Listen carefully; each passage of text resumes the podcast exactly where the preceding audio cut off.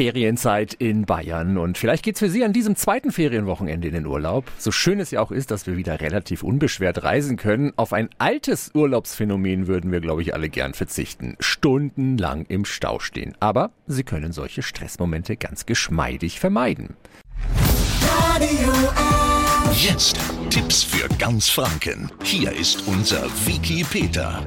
ADAC-Sprecherin Katharina Luca. Viele fühlen sich bei der Fahrt in den Urlaub schon gestresst. Was kann ich dagegen tun? Wenn man die Fahrt in den Urlaub so ein bisschen als Teil des Urlaubs begreift, dann kann man unter Umständen durchaus Stress vermeiden. Also man sollte sich die Route genau ansehen und bereits zu Hause vielleicht Sehenswürdigkeiten oder ähm, schöne Orte an der Strecke auswählen, die ein Besuch wert sind. So kann man tatsächlich auch mal eine längere Pause machen und äh, Behinderungen und Staus so umgehen. Apropos Pause, wie oft sollte ich da während der Fahrt eine einlegen? Generell empfiehlt der ADAC, alle zwei Stunden eine Pause zu machen, vor allem wenn Kinder an Bord sind. Die können sich dann die Füße vertreten und dann werden die Fahrzeiten nicht ganz so lang. Und am besten sollte man natürlich auch zur Mittagszeit rasten. Danke an ADAC-Sprecherin Katharina Luca. Bleibt mir nur noch gute und stressfreie Fahrt in den Urlaub zu wünschen.